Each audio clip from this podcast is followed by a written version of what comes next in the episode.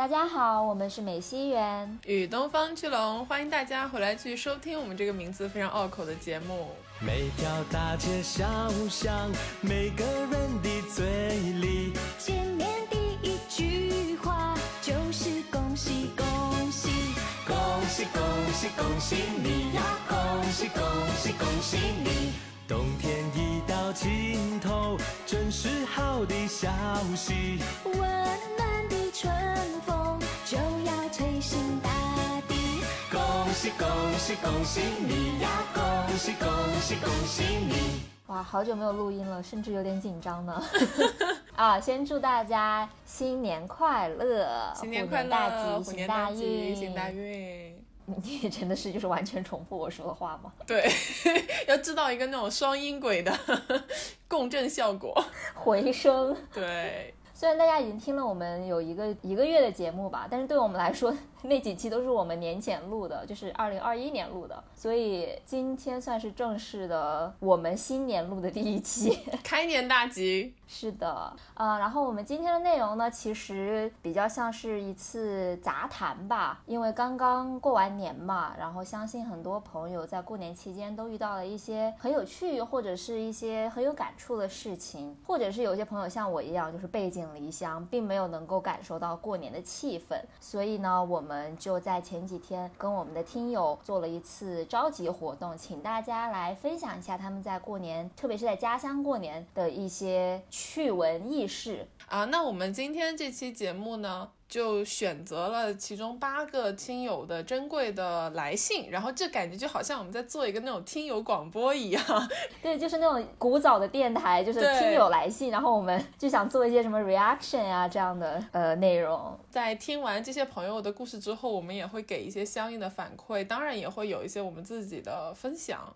对，选择这八位朋友呢，一个是录音质量，还有时间上的一些问题，这是我们第一次尝试这种形式了。然后以后大家有什么反馈啊，征集主题也可以随时跟我们联系留言，或者是加听友群来告诉我们。嗯，好的，那我们就话不多说，正式开始本期的节目吧。好的，我觉得那要开始这个今天的内容，还是要从我们两个自身说起，就是你今年过年的时候干了什么？先说下你的状态吧。应该是我问你。我我没有过年，我的过年就是在电脑屏幕和手机上跟家里人打微信电话以及抢红包，而且还抢不到，因为有时差。不是有时差，是因为你的网太差了。啊，别提了，我看到的第一秒我就点开了，但是我根本抢不到。那你在大洋彼岸有吃饺子或者元宵之类的这种吗？嗯，往年的话其实是会的，但是因为今年我不在我平时住的那个城市，然后这个地方呢就没有太多的，别说中国菜了，就是亚洲菜都很少。我以前的话会每年到过年就会自己包一下饺子，跟朋友一块儿聚个餐什么的嘛。但是因为今年实在是条件有限，就真的啥都没有。我唯一能做的中餐就是 葱油饼。你是自己和的面还是买的那个速冻的？怎么可能有速冻的？它有速冻的葱油饼，那它肯定会有速冻的饺子哦，那倒也是，你说的对。就自己和的面，因为葱油饼的那个材料其实很简单嘛，就是面粉、水、鸡蛋、葱，然后可以加一些其他什么火腿啊，或者一些切碎的一些小东西进去嘛，就是比较好操作。我只能说，我现在煎饼的水平已经是炉火纯青。下一代煎饼大师就是你，好吧？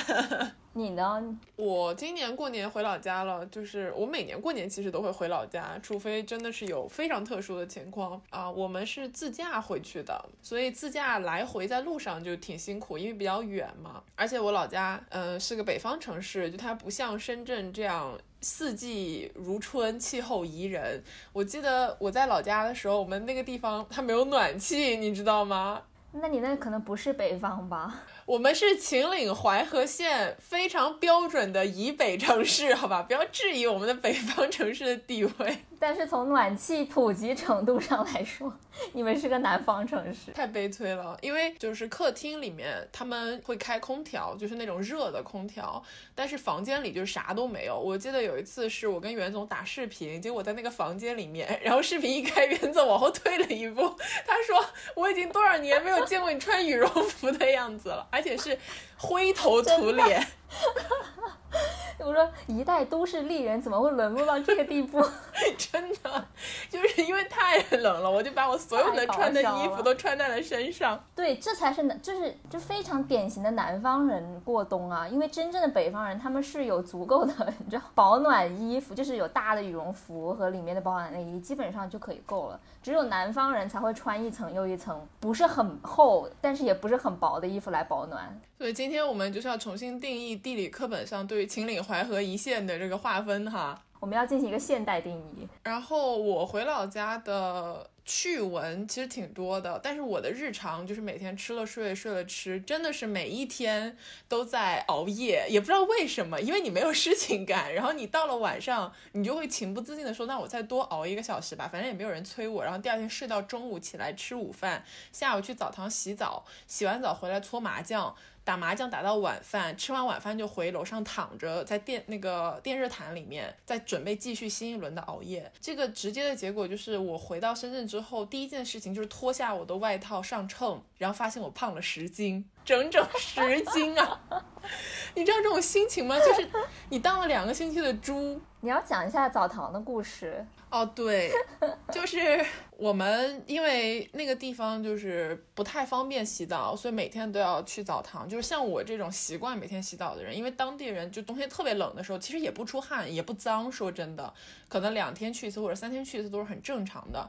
呃，我每天去完澡堂之后，才会觉得我的一天开始了，因为你就有种灵魂都被洗涤一空的感觉。但是呢，因为澡堂它年三十，然后大年初一、初二都是不开门的。当时袁总问我为什么澡堂这天不开门，我说是因为人家过开澡堂也要过年呀，他们也要拜亲戚，就是走亲戚什么的，也要有仪式，对吧？人家不可能澡堂三百六十五天给你开在这里，所以那三天的时候呢，就是没有办法洗澡，就没有办法洗澡这件事情真的是对我产生了非常大的影响，因为因为我记得跟袁总视频的时候，就是我没有 办法洗澡那几天，真的是蓬头垢面，就是那个头发，我就没有办法忍受那种两天没有洗头的感觉，太难受了，然后我全身都不舒服，但是就没有办法。然后后来，因为我们那个进出深圳，就包括自驾在中间有些休息站，它是有那个核酸的要求嘛，所以我们在离开呃老家之前，就是去当地做了核酸，然后去做核酸的时候，正好是大年初三，就是在澡堂还没有开门的那个时候，准备开门的时候，然后我就在那排队，因为我个子高嘛，就能看到我前面一列人，大家都是油头，就是大家都没有办法洗头，你知道。对我当时，我记得我们说过这个事儿，就是你们家那澡堂关门，就是过年关门，导致了全镇人的春节都过得蓬头垢面。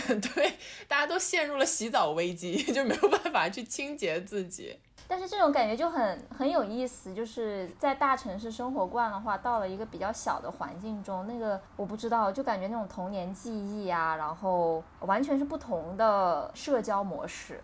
是的，呃，我们是县城嘛，然后县城其实不大，就是很多家庭之间会互相认识，或者你认识这一家的一个很远门的亲戚都是很正常的。我在去澡堂的时候就深有体会的一件事情是什么呢？澡堂里面经常会有我完全不认识的人叫住我，然后说：“哎，你家那个。”表姨，或者说你家那个老人家怎么怎么样这种，但我其实完全不认识这个人，而且是在赤身裸体的情况下进行的这个对话。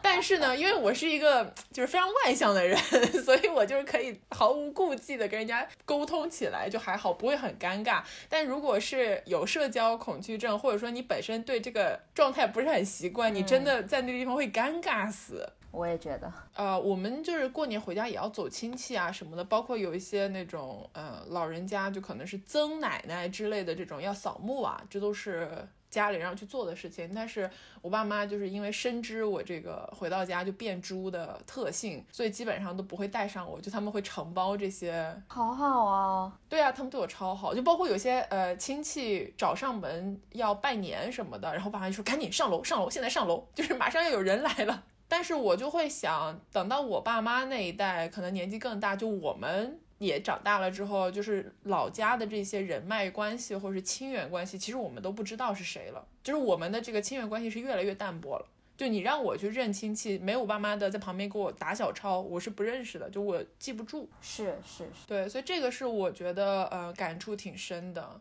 可能到我们这代应该不一定会有走亲戚这个环节了吧，可能会变成走朋友。对对对。因为我知道，就是有好多今年不是各地疫情都不是特别太平嘛，就是可能留在城市里面过年的一些朋友，他们就是几个亲朋好友就没有亲了，就是朋好友就在一起过年。对对对对这种也是是，就跟我每年的状态其实都比较像，会变成今后的常态，也有可能。而且这个疫情也不知道啥时候能结束，我感觉明年还是会类似的状态。然后就过年回家，还有一个感触比较深的，就是我觉得大家其实为了回家，能回的情况下都挺拼命的。因为像今年，就包括我们回去来回都需要四十八小时核酸，就你知道你又要打包，然后你有很多就是工作上的事情要收尾的同时，你还要去医院做核酸，然后拿结果安排一些回家的事宜，回到家里面还要登记，对吧？就是因为你是外面来的，就其实这整个事情是很麻烦的。就是哪怕这么麻烦，但是只要你能回，就不是说明确禁止你不能回了。其实很多人还是会拼尽全力回去，就包括我们，因为是自驾嘛，所以我们会实时看那个路况。我们是来回都比较早，所以是错峰回去的这么一个状态。但是你在过年前后那几天，比如说像年三十、年二十九看路况，还有初五、初六的时候，那整条路南北走向全都是红的，有无数的人都堵在路上。因为你知道，在长途路堵车真的很辛苦。因为一堵在那地方七八个小时又不动，然后又容易出事故，但是就每年在这么艰难的情况下，还是有无数的人就是想要回家。所以才叫春运嘛。我觉得中国人骨子里面对回家还是有非常深的一个执念，就是特别是在外地漂泊，也不是漂泊吧，就像是我爸妈这种，他们已经离开老家几十年了，但是还是会，如果有机会能够回老家过年的话，也会义无反顾。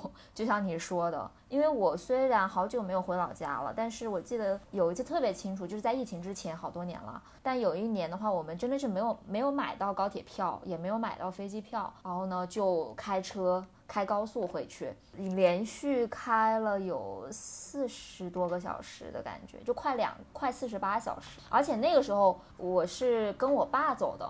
然后我那时候肯定不开车嘛，还没有到十八岁，就全程都是我爸开。哇，那太辛苦了，就很夸张。当时没有太大的感觉，我只觉得哦，爸爸好像很辛苦。但是长大之后才知道，我靠，那也太可怕了。真的很就真的累在高速上面堵，那个是最累的。对。然后我的工作就主要就是 entertain 我爸，我懂懂，就不让他睡着，不要让他疲惫。是是嗯是。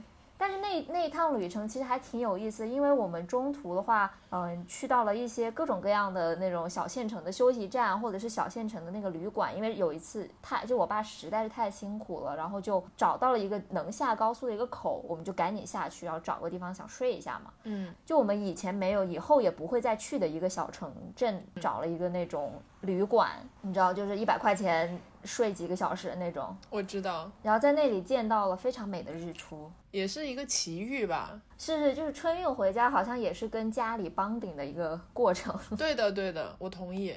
哎，你说到这个，我想起来今年，因为我老家是可以说这个，就是我是安徽北部，就是皖北地区的一个城市，就是我们是初四一大清早出发。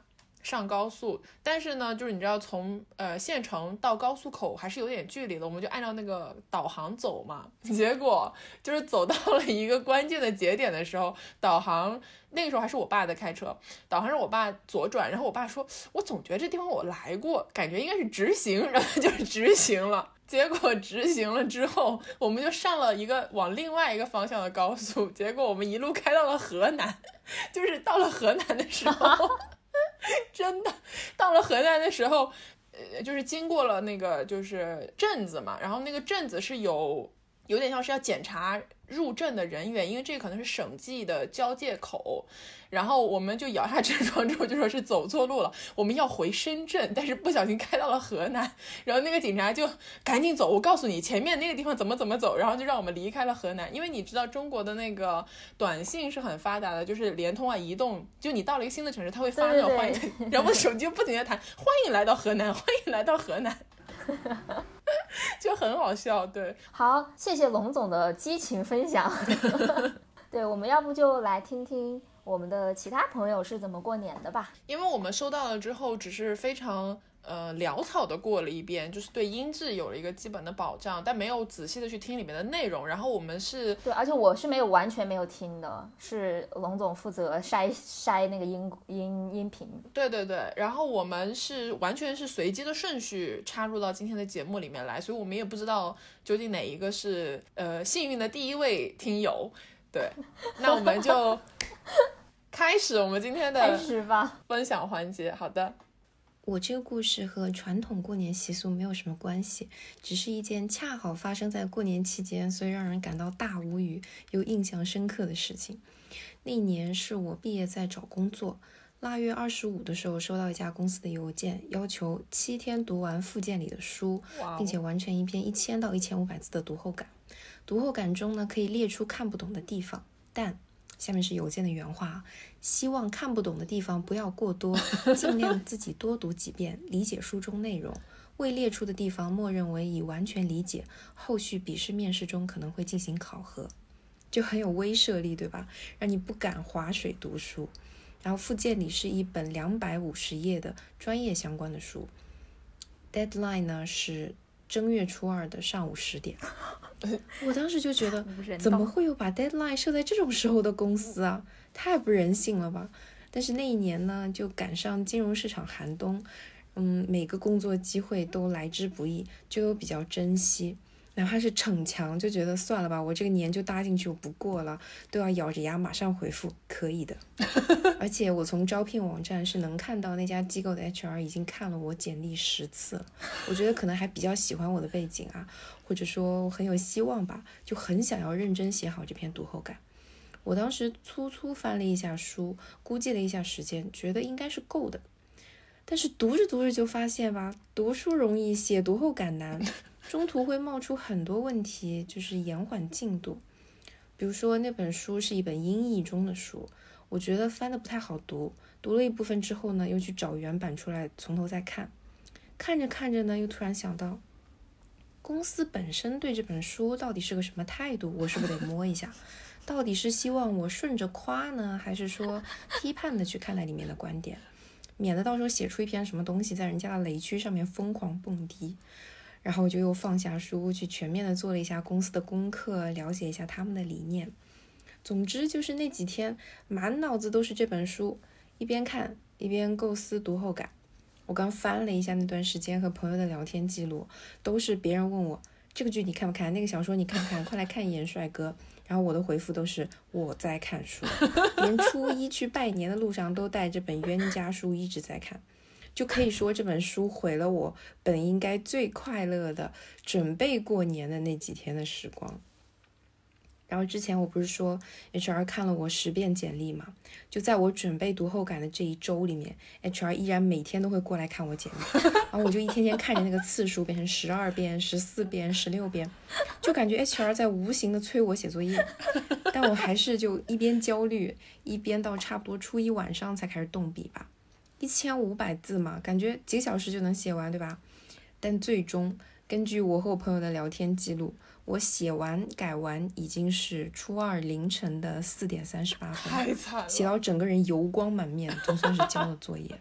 然后初二那天家里还安排了出游的计划，所以我大概睡了差不多三个小时就起来出去玩了。成人以来吧，我觉得这个年过的应该是最让我印象深刻的。就现在想起来自己，呃，凌晨四点半镜子里那张脸，就觉得有点惨，有点无语，也有一点好笑。嗯，后续是呢，这个读后感这轮测试是通过了，去参加了一个呢也很 drama 的笔试，也过了，进了终面。但是呢，整个流程等的太久了，就我拿别的 offer 去催都没有能够催出来一个终面的时间。最后呢，是在我接了别的 offer 入职的第一天，真的是第一天，给我打来了终面的电话。就这家公司真的身体力行的诠释了什么叫做没有缘分。然后当时我就很简单的说我已经入职了嘛，就拒绝了。但挂了电话以后就有点后悔，就那个时候应该问一句：“你知道我等了你们多久吗？”就把这个 drama 要贯彻到底。就其实我也没有那么想去他们家，但是真的很心疼前两轮的沉没成本。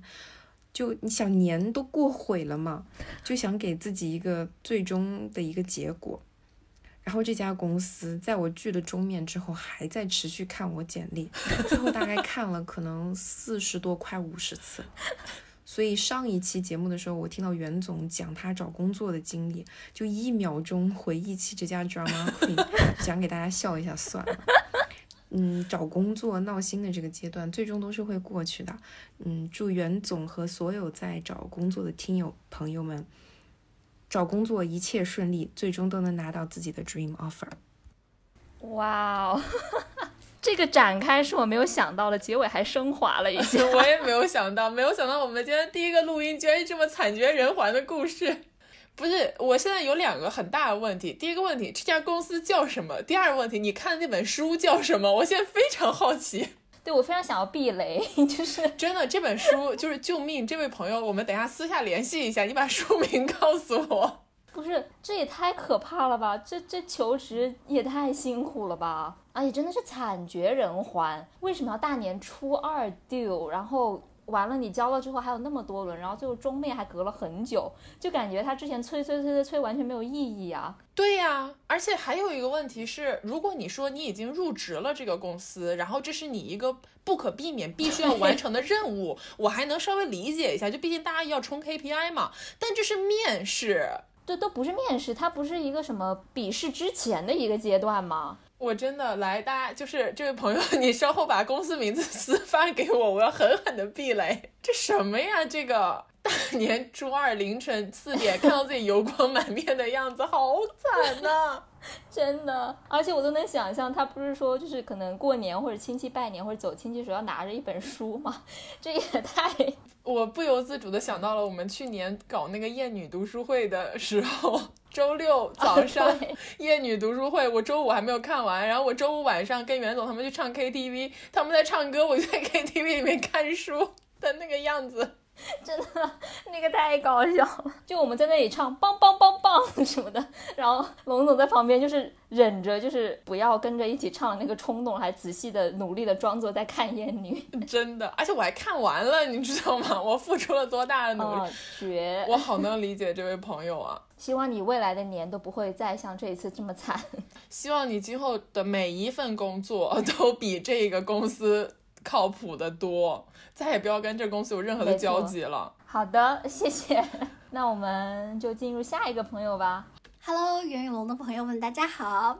首先呢，要先在这里给大家拜个晚年，祝大家虎虎生威，财源广进。太可爱了。哦，接下来来到我们的主题部分，过年期间的趣闻轶事。哎呀妈呀，接到这个主题真的是脑袋一紧。就是人就是越长大越无聊嘛。现在过年不用我磕头，不用应付其他姑八大姨，初一早上睡到自然醒，我就已经谢天谢地谢祖宗了。今年唯一有趣的事情应该就是除夕茶话红包流星雨吧。撒浪嘿哟，茶友们。回归正题，我就从我的英勇事迹里面扒拉了两三件，然后希望分享给大家。我们老家呢是住在这个太行山脚下，这个山脚下不是风景画里面那种，就是离山还有三四里地，然后才就是能望到山，但是你要走半个小时才能上山的那种。我们家就是一出门一百步，然后就是山，哇，嗯，就是这种山，武侠的感觉。因为靠山吃山嘛，所以我们家邻居呢，就是左边这户的话，他是养养羊，有羊圈，然后右边这户。养牛不是养牛，是养猪，有猪圈，平时还是很臭的，然后也会听到一些咩，然后不会学猪叫，就是这种声音。在我很小的时候还有养牛的，但是长大就基本上就没有了。然后我第一件事情是关于我这个坏姐姐是怎么坑害我弟弟的故事，就是有一年过年的时候呢。我就捡了一些羊粪蛋儿，然后给它裹上那个面粉，什么？然后装到一个很精致的盒子里面，骗我弟弟说这是高档巧克力。然后那个时候我弟弟应该就四五岁吧，就是那种，啊，还没有上幼儿园，就是上幼儿园，但是还没上小学，就是，是属于那种哎会说话了，懂一点事儿了，但是又不是很懂的那个阶段。然后，然后后面就 后面就不用说了，然后反正就是挨打挨的很严重。然后就是第二件，因为我们是山里娃嘛，就小时候一些童年的玩具啊是挺匮乏的，基本上有啥玩啥。所以我们那儿因为是有山又有河嘛，冬天因为那个河它就会不叫休耕，那个叫干河，反正就是冬天那个河里面是没什么水的。夏天可以去捉鱼啊、捉泥鳅什么的，但冬天那个河是没啥玩的，所以冬天其实山上也是光秃秃的，但是相比来说，我们就会拿那些枯掉的那些草木叶，然后生火。我现在就回头看这个事情就很奇怪，就是。但是那个时候就是把一些树枝，还有一些那个植被，然后把它拢到一起，然后就是点个打火机，然后把它烧着，然后那就是玩儿。你现在，我现在那有什么好玩的呀？但是当时就是真的是乐此不疲，乐此不疲是这么念吗？好像不是耶。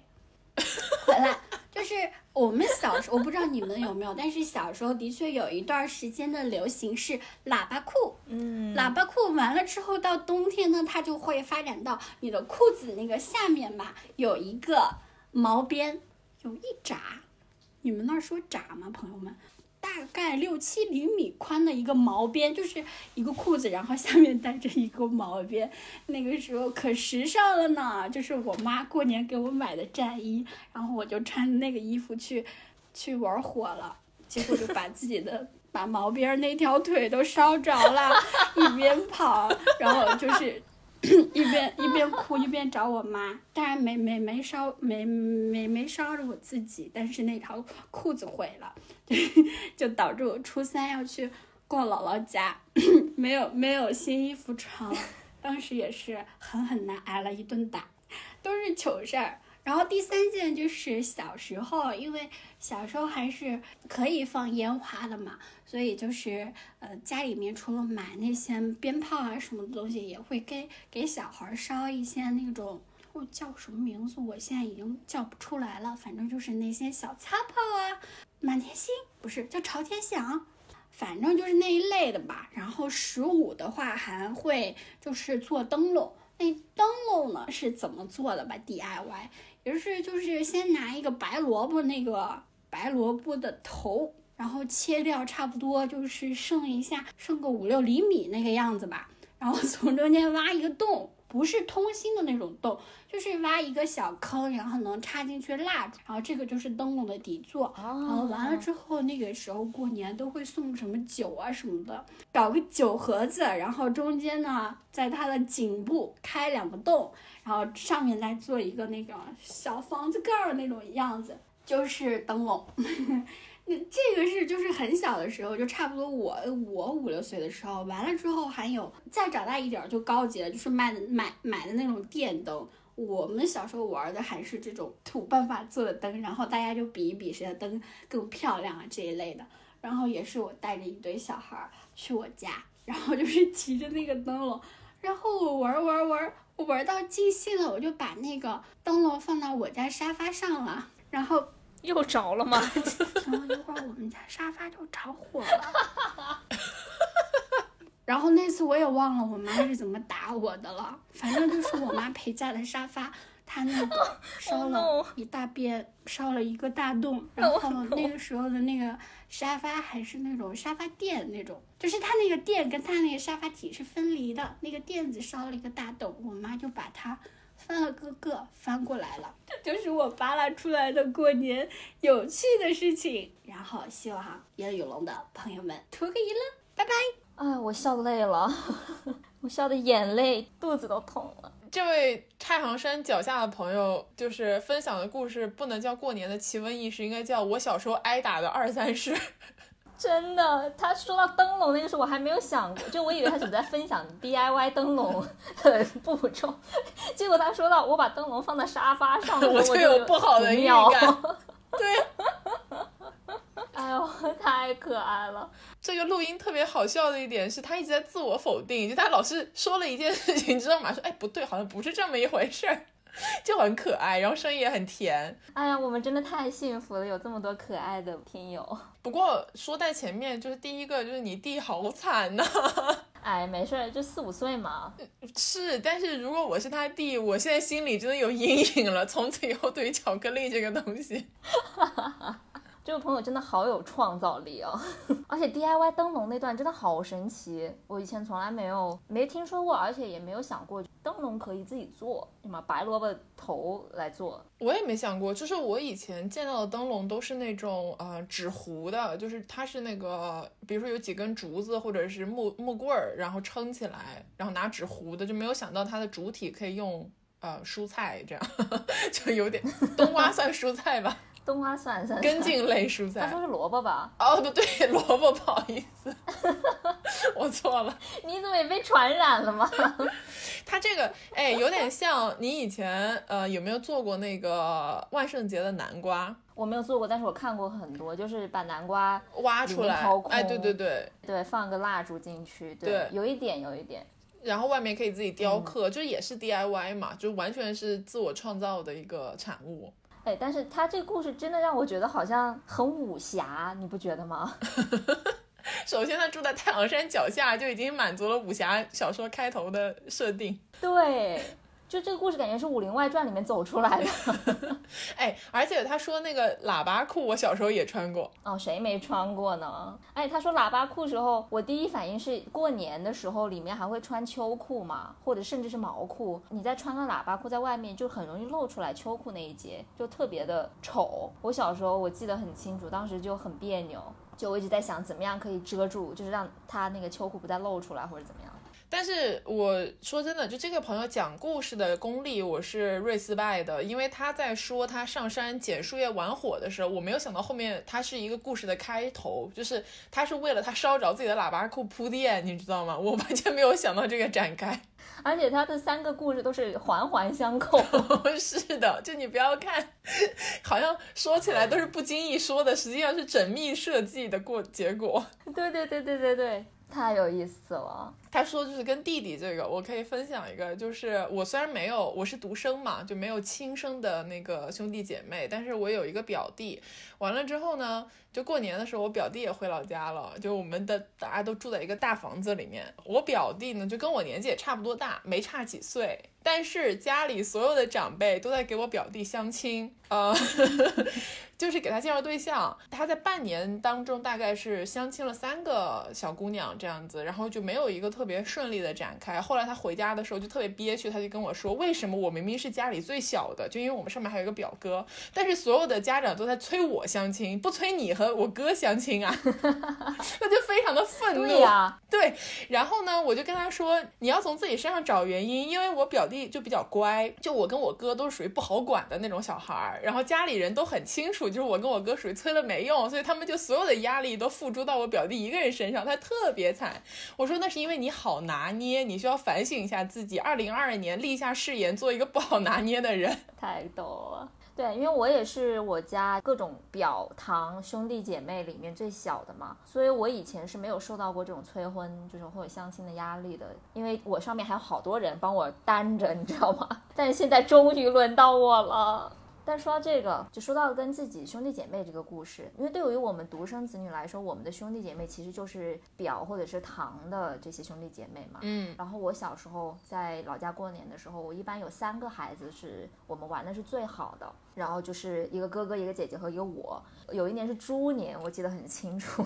然后那个时候应该是买什么巧克力，不是得到巧克力，羊粪蛋儿，就是买礼一盒巧克力礼盒，里面会送那种小猪的那个呃小玩具，刚好有三个金银和铜。就是三种颜色的，完了之后呢，我们三个就是拿了金银铜，然后呢，整个过年期间我们就是在玩金猪、银猪和铜猪的这个故事。就我们平时说话就已经不会说自己，就不会叫哥哥姐姐的名字，或者他们不会叫我的名字，就我们都在说，喂，金猪金猪，你收到吗？你听到吗？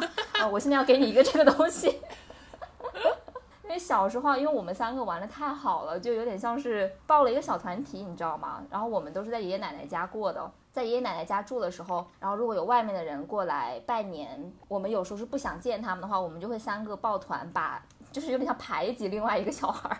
好惨呐、也不是排挤啦，是这样的，呃，我不知道你们老家什么情况，就是我们那边呢，他会排辈分，然后这个辈分有时候排的会很奇怪，可能有一个比我们小很多岁的小孩儿，但是我们要叫他叫娘娘，就是有点像姑姑这种感觉。因为他辈分比你们高嘛。对，但对于六七岁小孩来说，就是我就会很难理解这件事情，会说你比我们小那么多，我们凭什么要叫你姑姑？就这种感觉。然后呢，我们就很生气，就我们完全不认识这个人，就是跟他不熟，但是就会因为这件事情就很讨厌跟他在就是共处一室。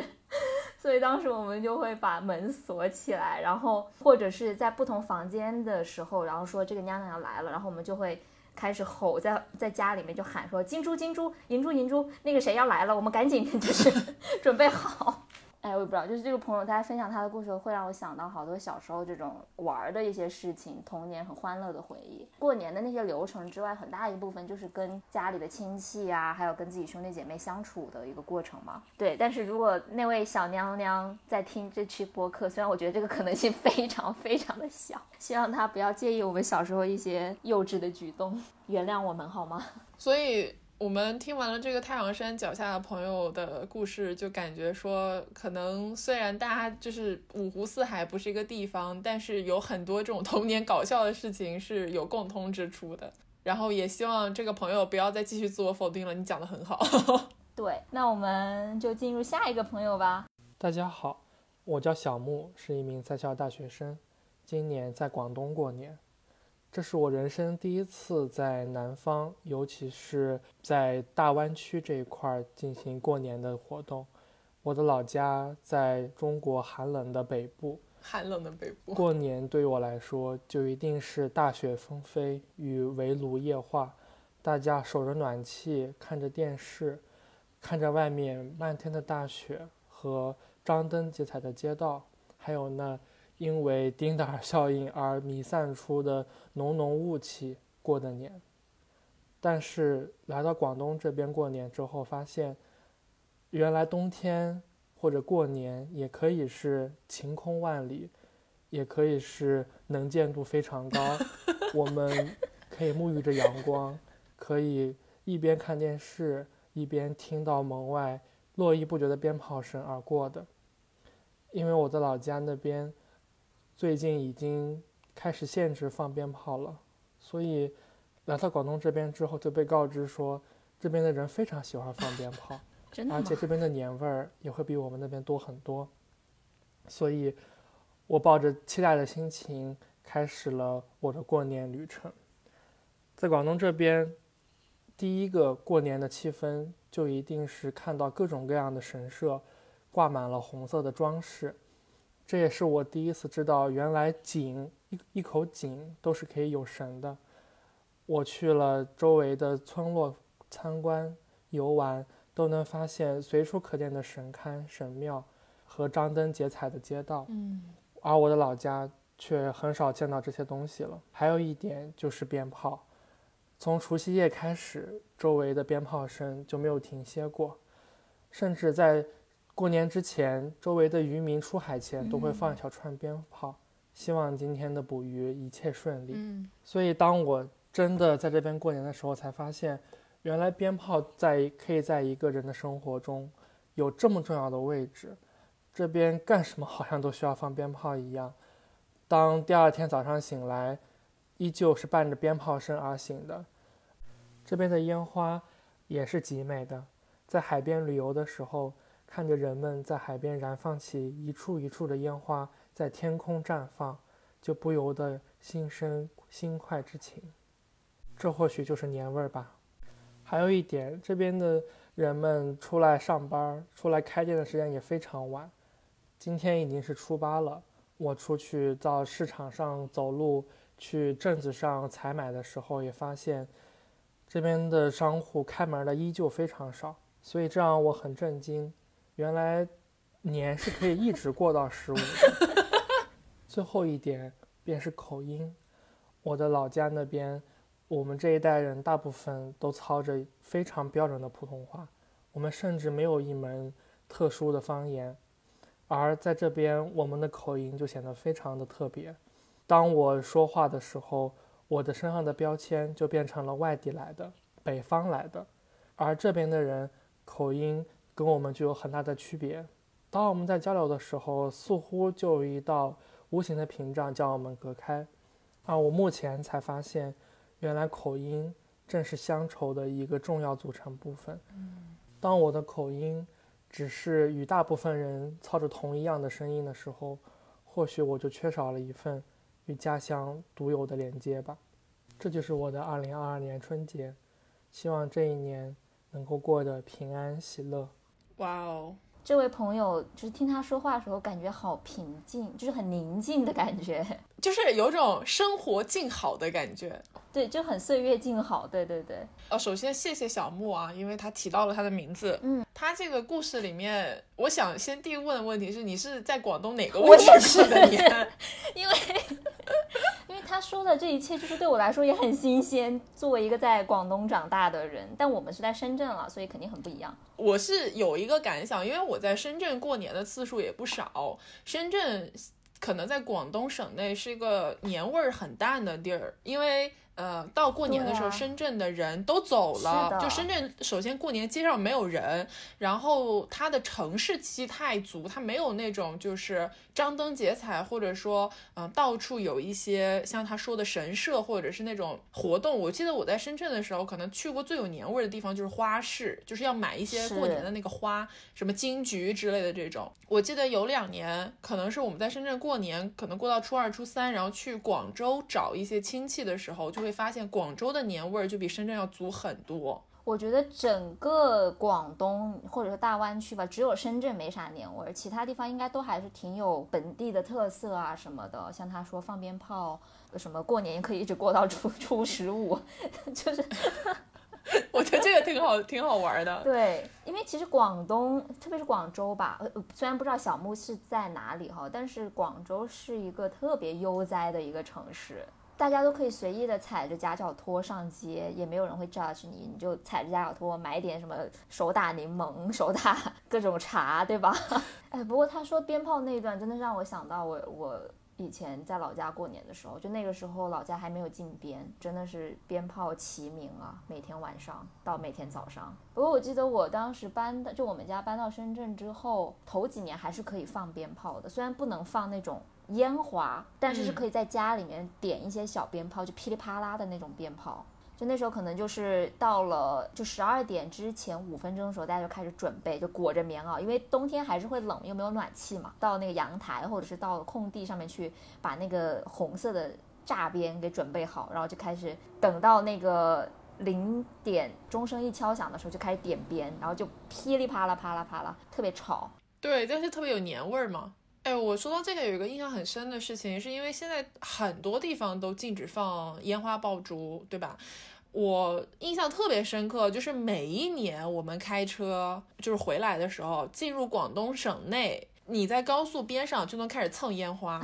就是我怀疑啊，可能是因为就是下面那些小城市或者是一些像县城。镇上面的地方，它就是对于鞭炮、烟花爆竹管理没有那么的严格，就是一路都有人在放烟花，你就蹭就完事儿了。就反正我们自己放不了嘛，但是你就一路都能看到那个烟花不停的在升起，就还挺漂亮的。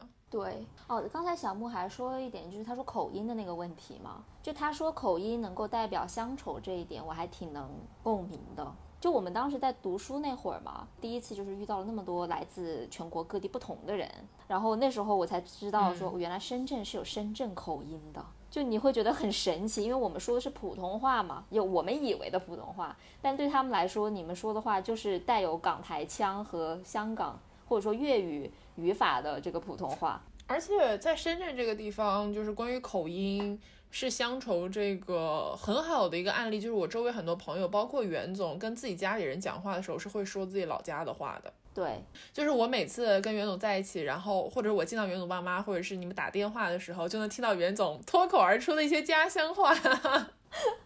对，而且就真的我没有办法跟我爸妈或者是就是老家的亲戚用普通话交流，太奇怪了。我懂，嗯嗯，就是我回老家也是讲老家话的，就是讲家乡话。对对，你没有办法，而且就是你你会切换到那个模式，是就是我觉得就是当你不管是回到老家也好，或者是你在跟跟你有同样出身背景的人交流也好，你换了一种别的语言。或者是别的口音去沟通的时候，你会很明显的意识到说，OK，我跟这个人我们是同根同源，就有一点这种感觉。嗯，会有亲切感，对，就包括我觉得我回老家的时候，就是很顺畅的跟别人用老家的口音去交流的那个感觉，就是 OK，我现在是我是这个地方出生。土生土长的人，就虽然我很小就离开了，就是在深圳长大，但是我就对这个地方是有家乡印记的。就这一点是你操着口音讲话的时候特别明确的一点。嗯，没错没错。所以我们就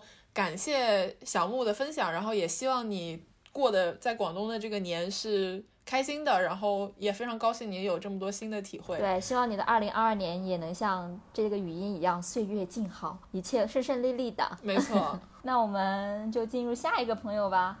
今年过年我是我们家的大厨，就是年夜饭基本上百分之八十都是我做的。好牛啊！哇哦，过年的第一天非常非常的忙碌，从中午开始就准备各种的做饭的。配料，然后在因为我们家是晚上吃年夜饭嘛，然后大概四五点钟开始做，然后做到大概七点多钟才把饭都做完。就第一天就非常非常的累。之后呢，就是因为天津的疫情啦，因为天津从年前就开始闹疫情嘛，然后还是挺严重那种，而且尤其是在过年前那两天，疫情就发生在我家的周周围围。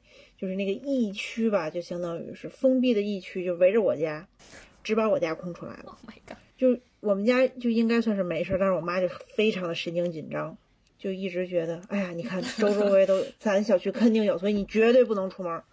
我就被在困在家里七天，嗯，然后就每天听她跟跟她一样神经紧张的阿姨们在在在发微信聊，哎，你看，你看，你看。那那那有有有疫情，哎，那那那有疫情，哎呀，这个疫情就在咱家周围，然后每天就扒在窗户看，哎，你看那个小区开始做做核酸，你看那个小区被封起来了，你看那个小区，咱小区旁边那小区也在做核酸，啊，而且就因为我们家楼层比较高，他就能从我们家俯瞰各个小区，哪个小区在做核酸，哪个小区被封闭了，他他可忙了。就是，但是这就搞得他非常神经紧张，就搞得我也不能出门。我除了遛狗，就根本就不能出门。就实在我憋得不行了，我看了两场电影。那这两场电影就是在一种巨大的压力之下，顶着巨大的压力，就像做贼一样的冲出家门，然后去看了电影，回来还要陪笑脸，还要在家干活。弥就是一种补偿，你知道，就是我我去看电影了，我有罪，我要补偿一下他，然后在家里又干了很多活，为了为了看这两场电影，我很卑微。不过也有好处，就是 因为是他不让我出门，所以我在家里这七天吃了睡，睡了吃，就完全无压力的吃了睡，睡了吃。这是，嗯，就七天就这么过去了。嗯，感觉我的七天假期过得飞快。嗯，就这样吧。我要笑死了。不是，首先谢谢这位天津的朋友。对，就是天津人自带的幽默，真的是让人难以抗拒，好吗？一张嘴就是老天津人了。对，不是，我现在满脑子都是他妈妈趴在窗户上往外看人家做核酸的那个场景。就是我完全可以想象，因为深圳之前疫情不是也挺严重的吗？就我妈 是一样的，虽然我们家楼层估计没有他家高，就是每天在那个阳台上面看，哎，楼下核酸排队没有？排队没有？没排队，我们就下去做核酸。就是这位朋友，你冒着生命危险去看了两部电影，怎么样？因为春节档值得吗？他他既然没有说很值得的话，那可能就是不值得。好惨啊！而且一个人要做年夜饭，好厉害呀！我觉得，啊，真的好厉害哦！我好想吃这位朋友做的饭。就是除了做年夜饭之外，还有补偿性在家里干活。我觉得你这个七天 就是免费劳工啊！但他也说了，他可以在家吃了睡，睡了吃嘛。但是吃的都是他自己做的饭，就他其实除了。对吧？就是它不是我这种吃了睡睡了吃，它这个吃了睡睡了吃里面有很多的苦力成分。哎，不过说实在，就是我记得天津疫情闹得特别严重那段时间，有好多呃视频啊，或者是一些真实的段子在网上流传嘛。当时就让我觉得特别的感动和好笑，就他们会在就是比如说防疫人员会在小区底下唱快板儿什么的。就当然我不知道这是不是带有一些一定的表演性质，但是我觉得如果是我被困在家里，然后非常的郁郁寡欢，这时候突然间外面有人在那里唱快板儿，我觉得会很 让我开心吧。哇，这样一说，感觉天津是一个充满了幽默的城市。对对，我有一个关于天津的可以分享的，就是呃，我过年回家的时候，因为我我姥爷耳背的很厉害，他都九十岁了嘛，就年纪也很大了。他看电视呢，就是其实就是看个图个乐，因为他也不能真切的听到电视里面在讲什么。完了之后，你知道老人家都是要看天气预报啊，然后新闻联播啊，就包括中央联欢晚会这种，他就指定了说他一定要看天津台，因为他说天津台的声音比其他所有电视台的声音都大。我跟你说，真的很离谱。然后我回去说，我还心里想，这搞笑吧？就怎么可能呢？结果真的就是天津台的卫视的，哎，说到这个，我你没有发现我们刚刚听那几段录音，真的就是这位天津朋友的那个录音声音是最大的，哎，真的音量是最大的。中气很足。嗯，当然，我觉得就是后期听到我们的节目的朋友，因为我们会调整那个大家的音量，就是保证不会过大过小。但是我们听到的啊、原始录音，这位天津朋友真的中气十足，我能理解为什么我姥爷一定要看天津台了。现在，还有一点就是，我记得以前过年也也不止过年了，我其实以前很喜欢听相声，可能因为这个原因，我对天津口音和就是就他们的那种幽默感，给我留下了很深的印象。以前每年过年不都是得听相声的吗？现在虽然现在已经很多年没有了，但是感觉以前就是一种嗯仪式感，而且会把一些老的相声翻出来反复的听。就是经典的段子嘛。对，对对，有机会等你回来了，我们去天津玩儿吧。啊，可以，我还从来没有去天津听过相声。说到相声，我想再补充一下，就是我过年还有一个，就今年过年，呃，因为特别孤独嘛，啥都没有。就是我除了就是打视频拜年和这个抢红包之外，我还把以前春晚经典的相声小品看了一遍。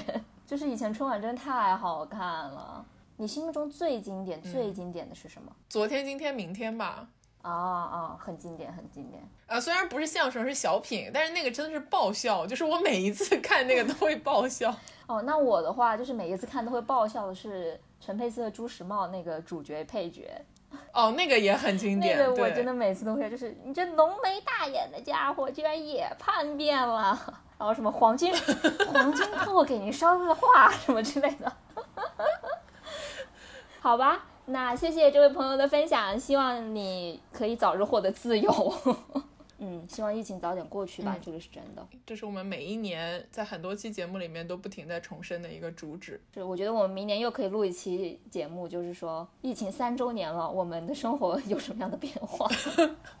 别说了吧，救命！啊、好的，那我们就接下来听我们第五个朋友的来信。好，大家好，我是坐标广州的脱口秀演员刘丽。嗯那嗯，作为一个脱口秀演员，下面我关于春节的分享也会用脱口秀的方式去讲。哇哦，嗯，大家听了就图一乐吧，别太当真。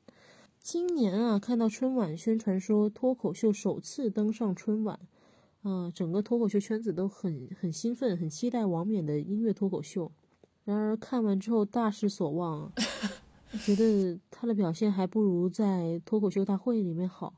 就从此啊，脱口秀圈子里面一种骂人的一种新的方式就是，哇哦，你现在都这么不好笑了吗？你都上春晚了。那关于春节，除了吃吃喝喝、每逢佳节胖三斤之外，每年亲戚的催婚催生，都快变成春节的传统艺能了。而我呢，作为一个头发比较短，啊，平时喜欢穿休闲服、运动鞋，外形有点 tomboy 的女生，自然也逃不过亲戚们的盘问，而且他们的盘问还很有特色，会用那种八婆特有的那种八卦的腔调来问我，就是那种，你头发怎么剪那么短呢？你头发剪那么短，没有男孩子喜欢你的。那我就很生气、很愤怒的告诉他们，哼，其实长发的时候也没有。嗯，当然是开玩笑的啦。那更有甚者呢，甚至会来八卦一下，呃，说问这个问我，哎，看你的打扮，我猜你是不是弯的呀？那对于这种人呢，我就只能说，没有啊，我很直，我就很直接的告诉你，关你什么事啊？而今年的春节啊，我还学会了一个对抗催婚的一个妙招，就是如果亲戚催婚，你就要装作面露难色，又很委屈的样子，然后很真诚的盯着他的眼睛，告诉他：“唉，我不结婚，还不是因为你吗？”那此言一出啊，亲戚就大惊失色，赶紧撇清关系。我问你啊，你不结婚关我关我什么事啊？你立马接上一句：“对呀、关你什么事啊？”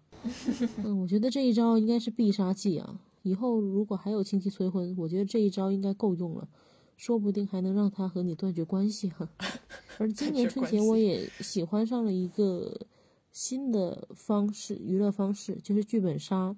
那很多亲戚就不明白为什么我会喜欢剧本杀，就问我：那上学已经那么累了，为什么要从宝贵的休息时间里专门抽出时间去和一群人玩剧本杀呢？那为了回答这个问题，我决定用他们的这个句式去排比句，对吧？啊，我就反问一下，那我也不理解，上班已经那么累了，为什么要从宝贵的休息时间里专门抽时间打游戏啊？然后被血虐或者被脑残的队友弄得一肚子气呢？嗯，还有为什么要从宝贵的休息时间里专门抽出时间去迪士尼乐园啊？不仅要花钱，而且到处人挤人。排一上午的队，就为了被吓得鬼哭狼嚎的。还有为什么要从宝贵的休息时间里专门抽出时间去踢球？累得要死不说，那一身汗一身泥，说不定还会受伤。呃，这么一通下来啊，我觉得春节似乎就成了一个和平时八竿子打不着的兴起、斗智斗勇的节日。那当然，我也并不是说宣扬顶撞长辈啥的。我想表达的是，不管是剧本杀还是密室，不管是结婚或不婚，生小孩或不生，又或是其他任何一种生活方式，在不伤害别人的情况下做自己就好。啊，也希望大家都能够尊重彼此的生活方式啊和兴趣爱好。好吧，没想到我最后还上价值了。嗯，好，那以上就是我关于春节的分享啦，谢谢大家，我是刘丽，谢谢。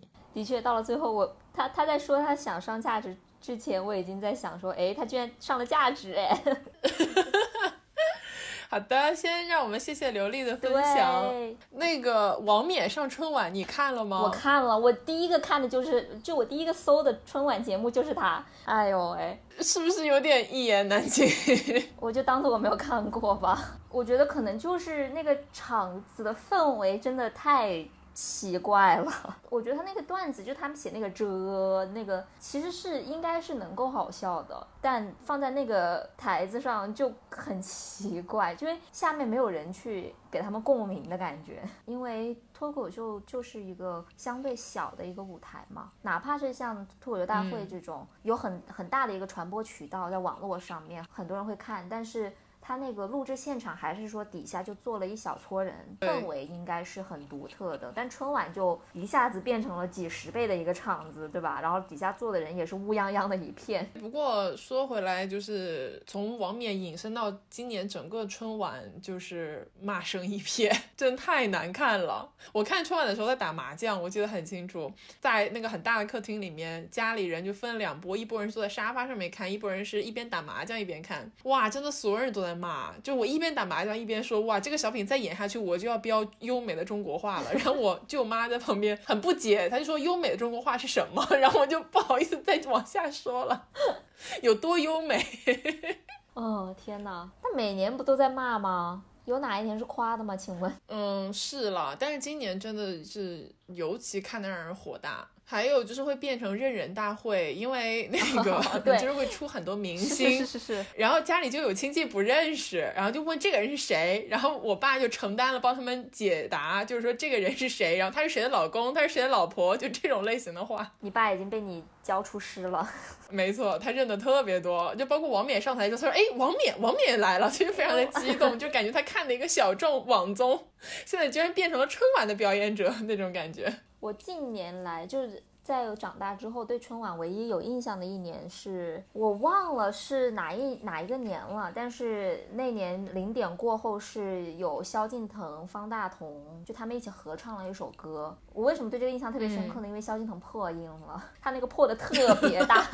我当时在洗手间里面洗手，就我刚上完厕所在洗手，然后我把门打开了，然后外面就突然传进来了萧敬腾破音的那个点，给我留下了非常深刻的印象。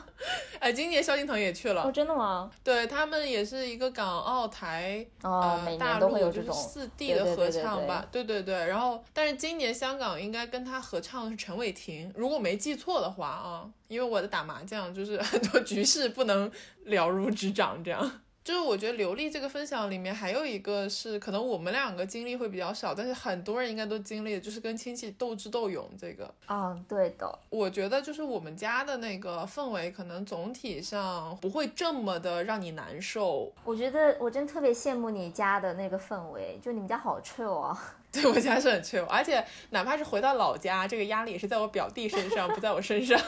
我觉得对我来说，他是不是春节都无所谓，因为我我春节过节会现在会走的亲戚，跟我平时会走的亲戚是差不多，就同一拨人，所以就等于说我面临这些催促的压力的时候，不只是在春节，就它分散在了一年三百六十五天的各种时间，所以 I know，我觉得这个是很多现代人共同的 烦恼。哎，真的很烦。过下下一趴。好的，好的，那就感谢刘丽的分享，然后，嗯、就是希望跟刘丽有相同困扰的朋友们，在接下来的一年里面，能够暂时的不被这些困扰打扰到。那我们就进入今天的第六个分享。好嘞，Hello，大家好，我是 Y Y。从我爷爷走之后，我们家过年就比较冷清了。嗯，年三十儿的晚上，通常都是一家四口看着春晚就过了。但是今年比较不一样的是，过年当晚十二点的时候，我们去放了烟花。离上一次放烟花已经过去了好多好多年了。嗯，那晚的烟花其实放的不太顺利，我弟点火之后怕被炸到，然后往回跑的时候差点摔了一跤。嗯，但是烟花升空炸响，然后绽放的那一瞬间，就觉得过去一年所有不好的事情都被烟花带走了。自己在心里默念，今年一定是个好年，今年也要加油呀！希望大家新的一年都能健康快乐，千万要开心，千万要幸福，千万要平安。哦天哪，哦，这个录音，歪 歪我眼泪都要掉下来了。哎呦，猝不及防，猝不及防。哎，乡音真的太有力量了。没有，尤其是因为 Y Y 录的是非常低的一个调子，所以你就能感觉到那种就是对爷爷的想念啊，然后对新的一年的期许啊，这些东西都很真实吧，很真挚，我觉得。是的，是的，而且乡音这个东西真的太神奇了。虽然我跟 Y Y 不是一个地方人，但就听到用方言讲话，就会觉得很亲切，就会想到老家。我懂。但是咋说呢？就是如果我现在用方言跟你说话，你只会觉得很土，就你也不会觉得很亲切。可能是因为成都跟武汉离得很近吧，就是那个调子都差不多。确实是的，就是呃，我觉得一年里面，可能真的只有春节是会让你有一种 OK，我现在有了一个新的机会，然后我对一年有很多新的好的期许的这个时刻，嗯因为你很难在别的时节里面就突然有一种啊，我今年要好好过这种，所以我觉得春节真的是有特别的意义。而且春节总是会跟老人家联系在一块儿，这个是真的。对，我今年也跟我奶奶打电话了，我奶奶是得了那个阿兹海默症嘛，所以他其实不太记得很多东西了。就除夕那天打电话的时候，他首先他已经不知道是就不知道是过年，就他会说啊，已经过年了吗？这么快吗？我说对呀、对呀、然后他认我认了一段时间，他他就会觉得这个人眼熟，但一下子想不起来名字。对，然后呢，呃，我叔叔在旁边就会说，那你说他是不是那个谁谁谁？就那个名字是我哥的一个名字。他说他怎么是那个谁谁谁呢？不是不是，然后他就说他是那个那个那个，然后就想了很久，然后最后想出来，就觉得很很可爱。嗯，但是就每年跟老人家打电话的时候，嗯，因为一年也联系不了太多次嘛，就打电话的时候就会觉得很很欣慰，就是有一种看到他笑，看到他过得蛮好的时候，身体健康的时候，就会觉得很开心。但好像除此之外也没有什么别的可聊的了，你也很难跟他分享自己的生活或者是日常的一些东西。确实是的，嗯嗯，就是因为之前也说到，就我们家是那种力排万难，只要能回一定要回的家庭嘛。其实最核心的原因就是我姥姥姥爷还健在，然后年纪都九十岁了，就很大了，在老家也不可能说就是来到深圳过年这样。呃，陪伴老人是我们家回家的核心原因。你就能看得到，因为当时深圳疫情很严重的时候，我们就说不一定能回。然后我妈给我姥姥打电话的时候，我姥姥就是那种伤心之情溢出屏幕的感觉，就她会觉得，哦，因为我们也能很深刻的感受到，就是孩子都不在身边嘛，基本上，所以回老家的话。可能是这个家里面一年当中最热闹的时候。我们走的那天早上，因为要赶高速，就是走的非常非常早，六点多的时候，呃，就把那些行李啊、老家土特产啊什么的就装车嘛，因为很冷啊，当时。呃，后来我姥姥还有我表弟，因为他走的稍微晚一点，就在原地看着我们离去。就是你能看到那个倒车镜里面，姥姥的身影越来越小，越来越小。是的，我记得很清楚，就是在我奶奶阿兹海默症发作之前，每一次回去离开的时候，都是最让人难受的时候。她会，因为我奶奶是那种很女强人的那种性格，她会很压抑自己的情绪。但是每次我们离开，就出了家门的那一刹那的时候，我就会看到他眼里有泛泪光，然后鼻子会红。但是呢，他就。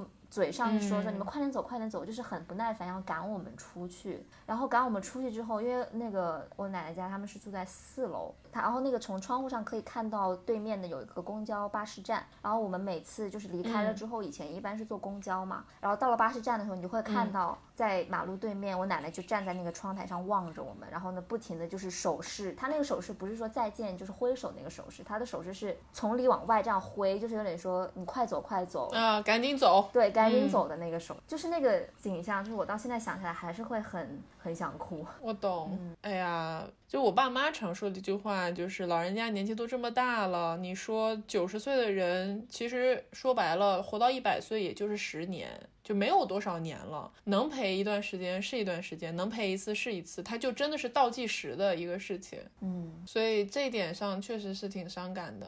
春节过得越热闹，你走的那个时候，你就会觉得越伤感。所以就是希望大家的长辈们都能够身体健康，然后呃平平安安的。对，家人所有的家人都能够身体健康，万事如意吧。我们就进入下一个朋友，希望下一个朋友是稍微 欢快一点的气氛，把我们现在的这个沉重拉回来一点点。但是 过年总是这样嘛，过年就是会很有复杂的心境，就你有欢乐，有你说的对，很难过的部分，但同时呃也有可能会有很生气的时候，很烦躁的时候，但是就是所有喜怒哀乐加在一起，它才是一种过年的感觉。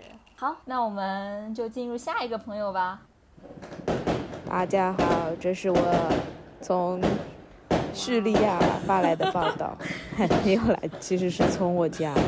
你们看一看，今天是初八，我们这里有一个什么闹上八，就是我从方言翻译过来的一个说法，就是这么的潮。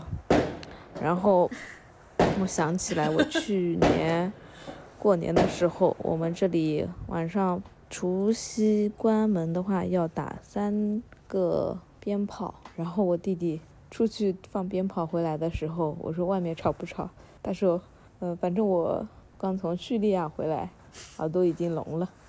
哎呀，然后今年我弟弟不在，没有回家，我就觉得我好想念我弟呀。如果他回来的话，我就可以带他一起去超市买零食，当然我付钱啦，然后还可以。呃，一起去买奶茶，当然也是我付钱啦。是个好姐姐。然后万一被学生认出来的话，还可以伪装一下，让他伪装一下是我帅气的男朋友。因为之前 遇到过学生，然后他们都以为是我男朋友。哎，反正我就不想解释啦，嘿嘿。然后我弟今天跟我说他长痔疮了，然后我问他，我说，嗯，痔疮是什么症状啊？然后他说就像长了痔疮一样，吓死我了！真是听君一席话，如听一席话。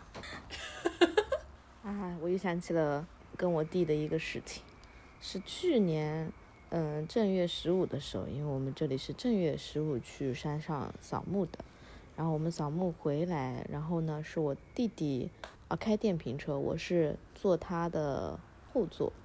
但我那个电瓶车，我不是两只脚嗯叉开坐的，我就单边，就是两只脚都放在一边。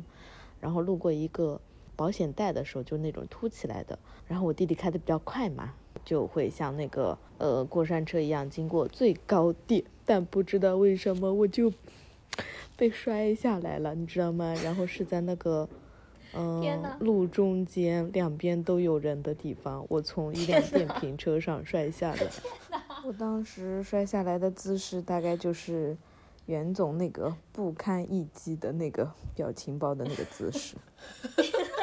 好突然的结尾啊！居然以我那个不堪一击的表情包结尾了，哎呦，笑死了！他在说他弟弟就是关于痔疮那个部分的时候，我当时心里想，这不就是听君一席话，如听一席话吗？结果他真的就把这句话说出来了。重点是这样的，就是他这个反转吧，他先说他弟弟是个帅气，就可以被人家当成他帅气的男朋友，然后下一句就说他弟长痔疮了，好惨，然后。我觉得就是这种有兄弟姐妹的感觉，我其实不太能够呃感同身受，因为我自己是独生子女，所以有的时候听别人讲就是跟自己的兄弟姐妹之间的这种故事，我就觉得隐隐的还是会觉得很有意思。对，而且明显就是这位朋友跟之前那位朋友相比，就是一个好姐姐。对，跟太行山脚下的那位朋友。啊，不过他那个放鞭的那个声音，真一下子把我拉回了，就是过年的氛围。嗯，他这个因为每个地方的习俗好像是不一样的，就有一些地方可能过完初七大家回去上班，就年就差不多结束了；有些地方是正月十五，有些地方是整个正月都算过年。嗯，就感觉地方习俗差异还是蛮大的。对对对，就我们这才听了多少个？七个朋友，就感觉每个人就是每家的这个。过年的习俗都不太一样，就是关于弟弟假冒男朋友这个事情，就我只在网络上看过相关的段子，就我没有想到 现实生活中真的能有这样的事情发生。是来源于生活，还有坐那个 电瓶车摔下来吗？他的电瓶车，对，这个说真的很像是就是晋江文学男女主角之间的故事，就是只是。正好是他不就是那个什么鹿晗跟关晓彤的那个拳击叫什么？就他们拍的那个定情那个电视剧，中间好像就是有一个桥段是哦，也不是从电瓶车上摔下来吧？应该是好像鹿晗在骑摩托车的时候，然后刚好碰上了一个拉橘子的老奶奶，就是他一箱的橘子都从一个坡上滚下来了。哦，好像也没有什么很大的关系，我不知道为什么会想到。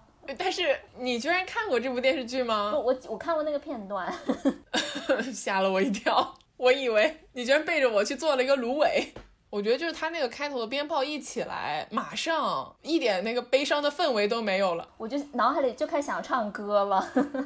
谢谢这位姐姐，好姐姐，希望你弟弟的痔疮能够早日痊愈，然后也希望你在此后的人生当中都不要再从电瓶车上摔下来了，好吗？好，那就进入我们今天最后一个听友来信。下个月我就要第一次做伴娘了。那个总让我追不上的女孩，我会站在离她最近的地方，见证她的幸福过程。她的身边将常伴着她的丈夫，将牵起她未来的孩子。她真的要变成大人了，可我们好像失去了沟通的话语，没法再做两个女孩间的呢喃。所以这个春节，我没留在她的身边。但家人可能本来就不需要语言。亲缘建构在一切产生之前，在舔了还是婴儿的我一嘴麦片，却把他吓得大哭的时候，在一起把蚊帐卷下床的时候，在暴雨的世博园找我，两个人都淋成落汤鸡的时候，在偷看他和男友亲吻的时候，在他邀我做伴娘，深深抱住我的时候，从小到大，我是他最好用的挡箭牌。他是我不敢尝试的一切。人们总说我乖，他也，其实是他心热，我清冷。他能自然的牵起他在意的人的手，那完全出自本能。玩够了过山车，跳下座位就一头栽进了爱人的怀里。婚礼确实是过场，因为我感受得到，没有比现在更让他眩晕的旋转木马。下个月，她就要做新娘了。今天下了今年的第一场大雪，那个名字带雪的女孩，我的姐姐，会收到世界的祝福。哦。嗯，我不知道为什么，但是这个片段听得我有一点想哭。是，Yeah，因为最开始的时候，这位朋友说他要去做伴娘，我当时以为是他的朋友，然后他说了亲缘永远在一切东西之前的时候，我才反应过来，这个应该是他姐姐或者是妹妹，就是家里人这样子。然后到最后果然是他的姐姐，就是可能是因为叙述的方式，可能是就是他声音当中流露出来的情感，就这个片段让我有点伤感，真的。没错，我现在已经就是，特别是他在说从过山车下来，一头就栽进了别人的怀抱，就是。爱人的怀里，我就觉得特别能够 relate 这种叫什么关系吧，或者这种心境，我真的看到过，就是很能理解，非常的伤感，也有一点意想不到吧。我们听的最后一个投稿是这样的一个故事，我觉得这有一点点像是长大了大家都会走散的那个感觉，尤其是这是他的姐姐嘛。就是我不知道是亲姐姐还是表姐或者堂姐这样，但是肯定是有亲缘关系在里面的。因为这位朋友也说了，就是亲缘是比一切都靠前的东西。嗯，就是从小一起长大，然后有这么多共同的经历，然后现在大家是要踏上了不同的人生道路，就在过年的这个节点，然后接下来你要去做他的伴娘。呃，我觉得就是整个故事就是有一种这种淡淡的，就是大家都要长大了的这个感觉。我的一个比较大的感触就是在于，我其实没有给别人做过伴娘，呃，就我身边关系好的 朋友结婚了，嗯，都是没有摆酒，就都是没有仪式，就是大家就进入了下一个阶段的生活这样子。所以我其实也有的时候就会像他一样，就是会想，假如说身边真的有关系特别好、特别好的朋友要。以这种仪式的方法进入下一个阶段，然后需要我去站他身边做伴娘的那个场景，嗯，我也会不知道为什么，就是有点淡淡的伤感。就虽然这事情当然是一个喜事，但是你懂那种感觉。是我现在已经沉浸在一种情绪中，无法自拔，不知道该说什么了。而且还有一个，就是我刚刚也说了，我是独生子女。呃，我不光是独生子女，就是我所有的亲堂的，就是同辈人都是男生。就我是我们这一辈里面唯一一个女孩子，所以我是从小到大没有任何的姐妹在身边，就我从来没有体会过姐妹情这个东西。就我们说家就是有血缘关系的这个姐妹情，所以我对于就是姐妹之间的这种帮顶，其实一直都呃很向往，但是因为我没有机会，所以就觉得很遗。遗憾在这一点上，我突然想到，我有一个幼儿园时期的朋友，有有两个，他们双胞胎。呃，我看朋友圈，因为很久没联系了嘛，但是从朋友圈看的话，就其中的一位是妹妹，呃，已经结婚了，摆了很盛大的喜酒。然后他的姐姐给他做伴娘，我不知道那个姐姐和他的妹妹就他们是什么样的一种心境吧。嗯，但是这种羁绊很深刻的姐妹情，或者说这种感情，因为有的人可能是他最好的朋友要去结婚了，生命中很重要的人要去结婚了，会有这种要迈进新的人生的这种伤感。但这里面有一个我想不太清的一个问题，就是为啥就结婚了好像就是要迈入人生新阶段了？我我感觉应该还好。我觉得是有了小孩之后，可能会真的是迈入人生新阶段。但结婚，嗯，因为现在现代人对结婚其实没有那么的看重了，就不是说你结婚就一辈子就锁定了，对吧？是，但我觉得这里面有好几个问题吧。第一个是说，我觉得结婚是一个你自主选择了一个新的家庭的开始，呃，不管后续会怎么样，但是你至少在这个阶段，你认定了说这个人是我想要。呃，相伴一生的人，然后我们是有了一个新的一个 unit，就这个事情，我觉得就是在我们的这个文化定义下面是有一个蛮大的意义的。就当然，就像你说的，现在人对于结婚的态度其实是越来越 chill 了，就是我结了还能离嘛，就过不顺去，过不下去，我还能有别的选择。但是你做出这个决定的那一个瞬间，其实是一个蛮大的决定。嗯，我觉得这个是第一个。第二个是，就是说你会在结婚之后，你的很多精力啊，注定是要投入到你的这个新的家庭当中去的，就是不可避免的。嗯，曾经是关系最好的朋友也罢，或者说是姐妹也罢，嗯，你们之间的这种相处不可能像以前一样，就你们会有新的人生目标、新的感兴趣的东西，就是会受到冲击。也，我就是完全能够理解他的这个啊心情。嗯，而且就我们俩之间不是，其实以前也聊过这个话题嘛。就假如有一天啊，假以时日，未来我们就是想要摆酒或者是做仪式，就真的是请亲朋好友一起来见证，说我跟另外某个人有了一段爱情，然后我想跟他进入一个人生新阶段。就如果不选对方做伴娘，那个人都要 就是砍，就是举刀杀人，千刀万剐是吧？对，就我们不之前也构想过这种画面吗？就是也挺那啥的。是这个画面真的会实现吗？我觉得有难度，以我们两个的情况。呃，说这些的意思就是我，嗯，非常非常能够理解这位朋友的一个心境。就是我觉得他是一个很会讲故事的人。你看他把就是姐姐的这个身份放在了最后，包括他中间。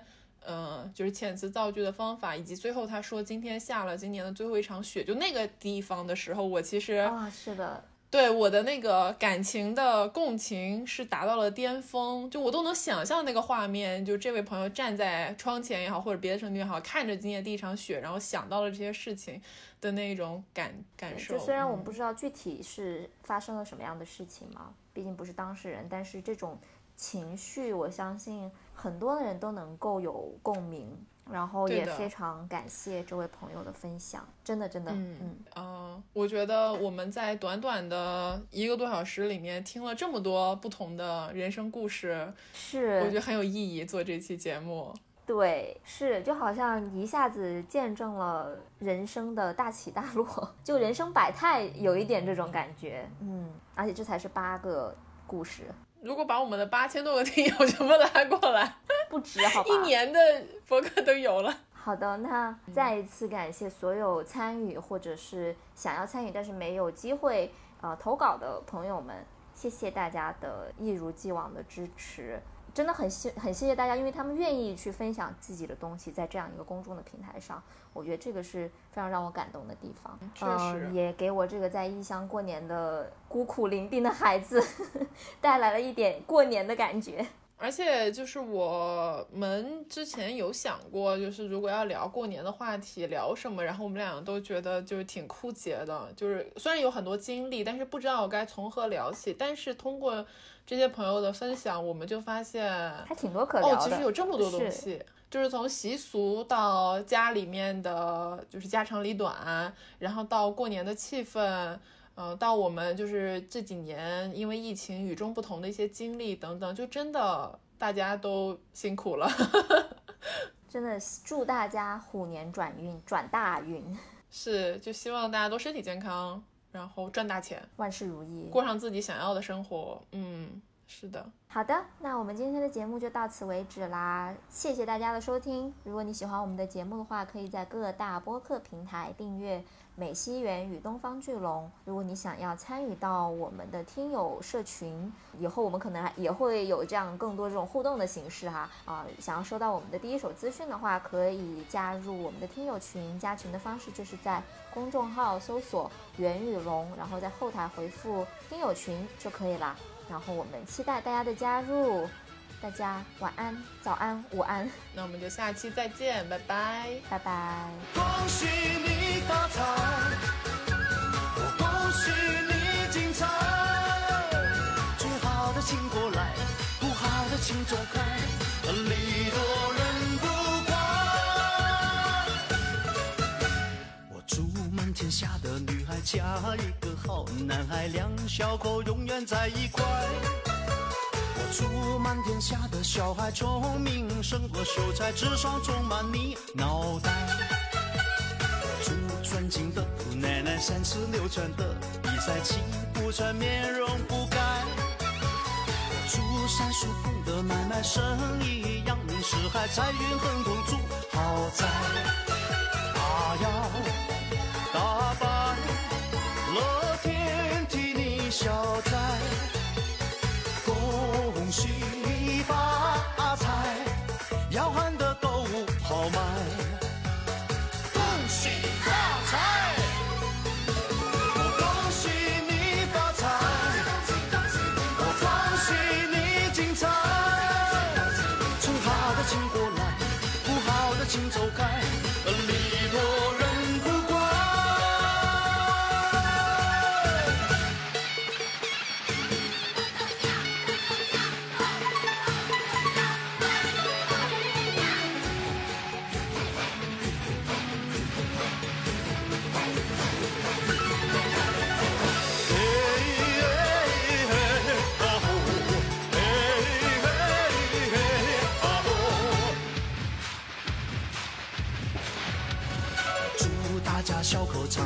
心把爱去灌溉，明天的我们更厉害。住在世界的舞台跑得比那黑人更快，岁岁年年出人才。